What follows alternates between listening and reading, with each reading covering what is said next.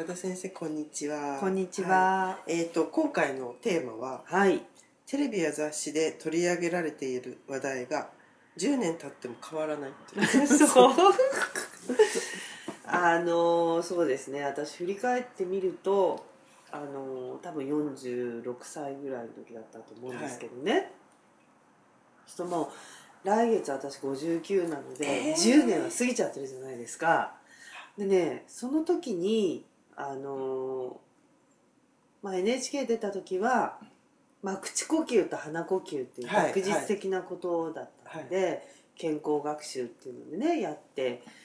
だからその時の先生とくしくもちょっと前にお会いしたことがあって、ええ。最初の時から数えると14年ぐらい経つねって言ってたんですけど、その時は今みたくデジタデジタル化うん。してないからその関わった先生たちも今でいうガラケーっていうのを全員を持ってなかったって。だからもちろんスマートフォンはゼロでないし、うん。iPad なんていうのも全然なかった時代だったからこそ、まあその口がポカンと開いてるとか開いてないとか、そういうレベルでうん。終わっていて、うん。それでもそういう子たちがあのトレーニングをしていくとあの顔が締まったとか笑顔が綺麗だねっていうことがあってそれで、えーそのアンチエイジングにつながるっていう綺麗につながるっていうことで、私バラエティーに初めて花丸マーケットが最初だった。あそうなんです、はい。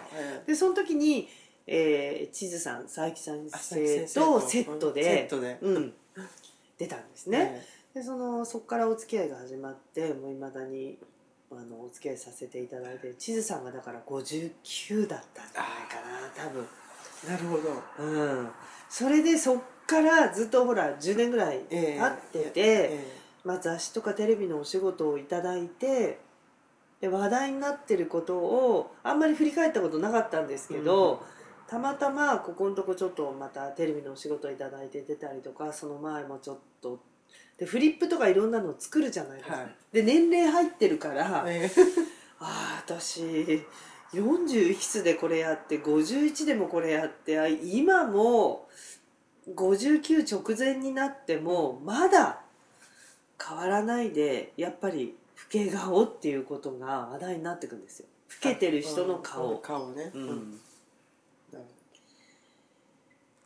ほほんどと変わらないテーマは全くだから年齢より老け顔に見えちゃうと元気がなくなるって。だから年齢よりもまあ若々しくいられることこそがなんか自分が生きてるうん。活路を見出せるというか、なるほど。そうかもしれない、はい、だからそこであれですね今回の1回目のテーマは10年経っても老ける老けないのポイントはうん。やっぱりここほうれん線そうまずはほうれい線が出ちゃうんですよシワとかね、そう。それでやっぱりシワとかほうれい線とかたるみっていう話変わんないんですよね。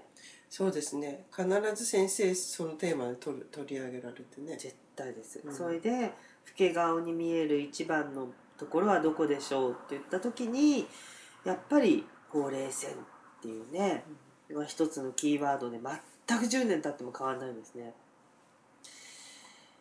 えーまあシミはだから多分あのパソコンとかそういうのでちょちょってものがあっても写真なら消えるみたいなのがあるそうですねのかもしれないし、で今日もあのまあちょっとその曲入りした話でねあのメイクさんがやっぱりほらメイクが濃いと時間経てば経つほどそのシワにそのファンデーションが入っちゃってよれちゃうじゃない。そうですね。うん。それもまた老け顔の原因だから、うん。まあそんなこと10年間やってですね。うんやっぱり一番ほうれい。線うん。で教科書に出てんですよ実はそのほうれい線っていうのは。はい。で今日テレビではその、まあ、突然私が美進行って言ってしまうと、うん。あの混乱ししちゃうので、うん。ほうれい線っていうことでお願いしますっていうことだったんですけど、うん。ほうれい線って歯科的には美進行って言ってうん。鼻から唇にかけて入る溝。あそういう字を書くんですね。美進行うんでなんであの歯科医療がその微進行っていうのを使うかっていうとはい。例えば顔面麻痺とか、い。そういう病的になった時には微信孔が笑おうとしても片側だけ寄って片方入らないから、微信孔の消失って言ってうん。本来入るべき溝が取れないよっていうふうに使われるためにそういうふうに使うんですね。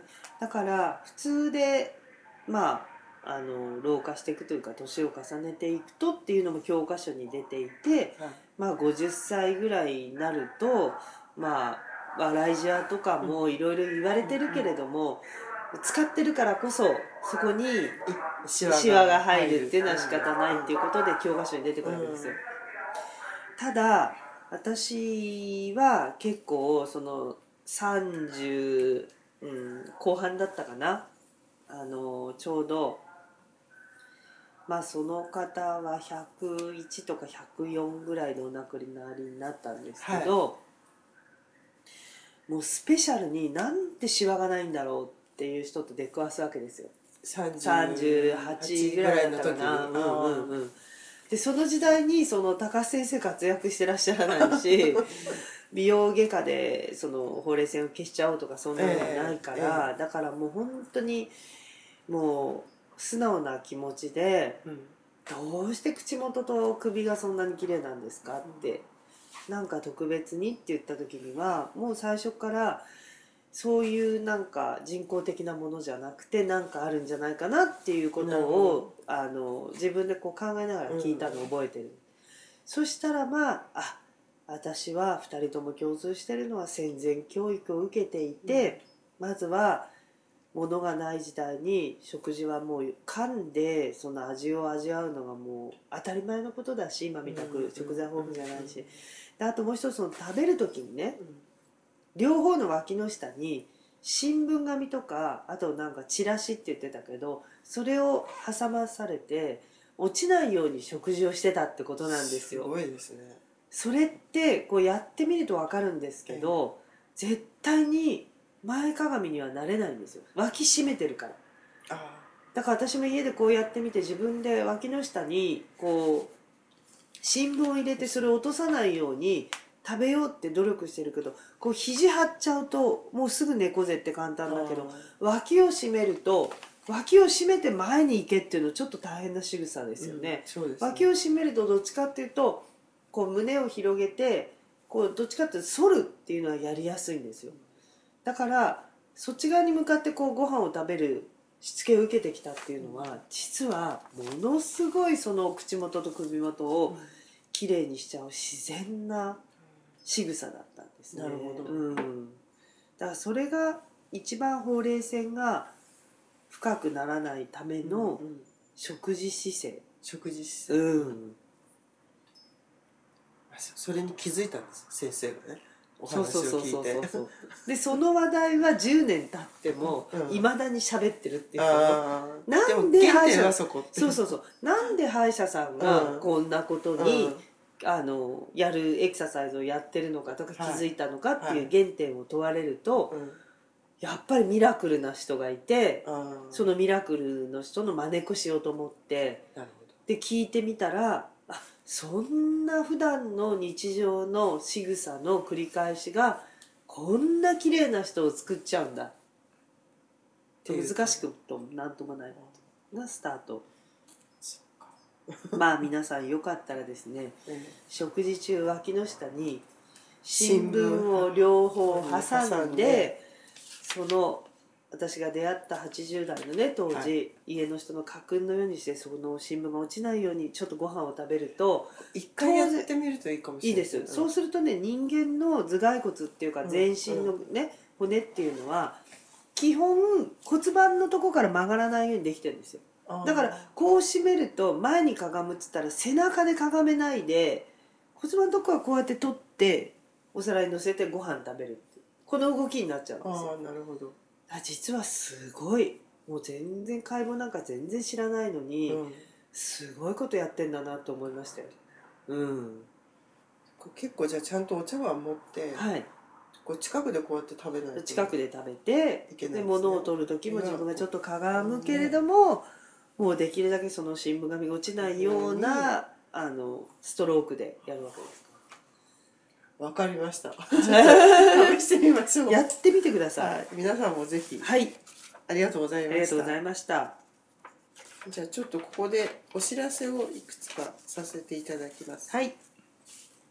えっ、と美観塾はい。2015、心と体のメンテナンスというあの先生のはい。これ美マジックのそうですね。進化版ですかね。はい、ビマジックがちょっと担当者が具合悪くなったりしたので、はいあの新しくなったので、はい。名前も美観塾っていう名前に変わって、はい。はい、でこれがえっ、と青山会場が2月14日、4月25日6月27日7月25日はい。の、えー、と毎回14時から16時、はい。1回6000円であります。はい。でえっ、ともう一つが京橋会場がはい。3月14日と5月30日、はい、で詳しくは、うん。えー、と先生のうん、ブログそうですね。にブログに申し込む方法とか詳しく書いてあるそうはいなので、貼り付けてあります、はい、そちらをご覧になっていただければと思います。